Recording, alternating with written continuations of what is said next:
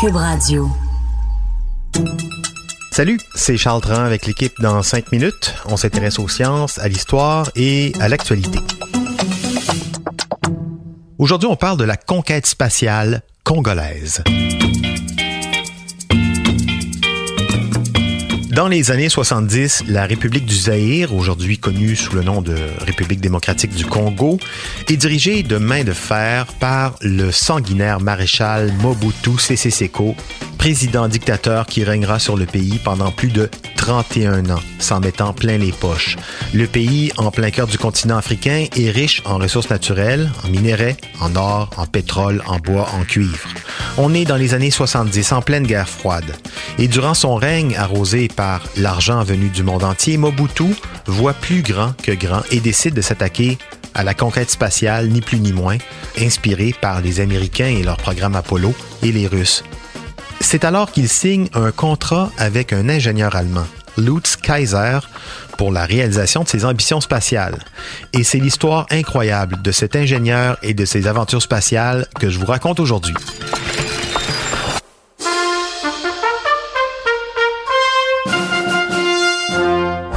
Elon Musk n'était pas né que déjà quelqu'un pensait à faire des voyages à bas prix vers l'espace.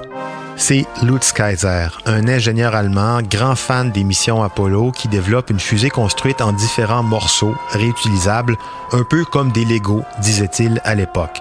Il fonde en 1975 OTRAG, Orbital Transport and Rockets, à Stuttgart, en Allemagne. En Europe, comme aux États-Unis, s'il est appuyé par certains scientifiques de renom qui travaillent sur les programmes spatiaux de la NASA ou de certaines agences européennes, on trouve cet Allemand un petit peu gênant. On souhaite le tenir loin de la NASA, mais en même temps, on ne souhaite pas le voir vendre ses technologies aux Russes. Il est un petit peu coincé, d'autant plus qu'il n'y a aucune compagnie d'assurance qui souhaite le couvrir pour des essais en sol européen. Et là, c'est à ce moment que un proche des Américains intervient. Moi, voyez-vous, je suis aérois, africain, bantou.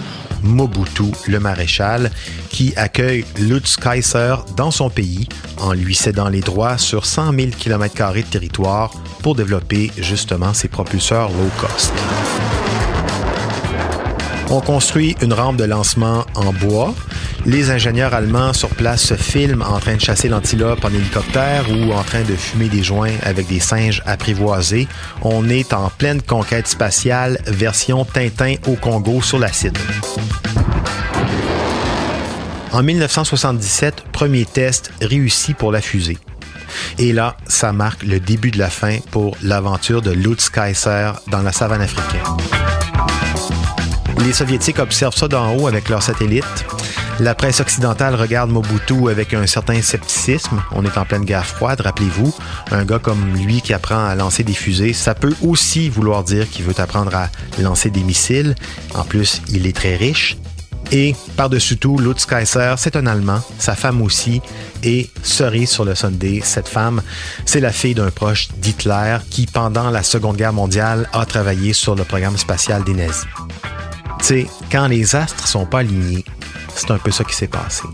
Les Américains, les Soviétiques, les Français commencent à le trouver donc gênant, le Lutz Kaiser, et Mobutu fait face dans son propre pays à de plus en plus d'opposition. Le Zaïre est un pays devenu instable et plusieurs groupes rebelles armés deviennent une menace pour le régime.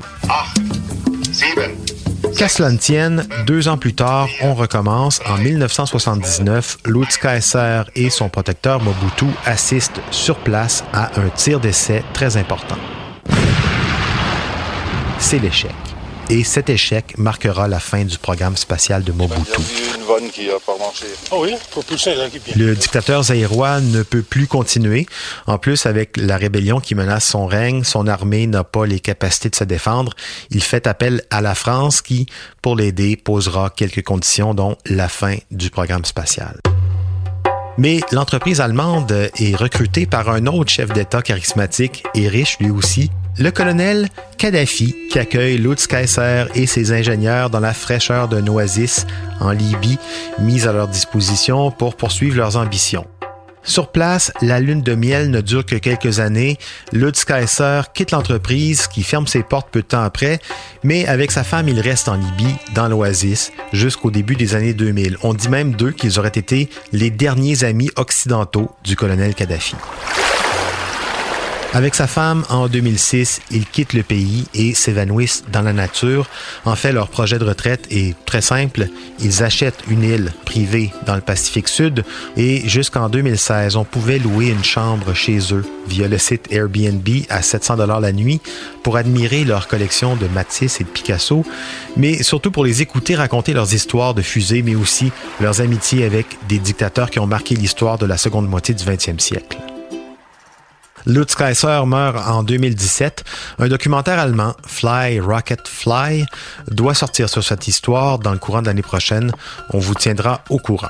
Pour en savoir plus, en cinq minutes, on est partout sur Internet.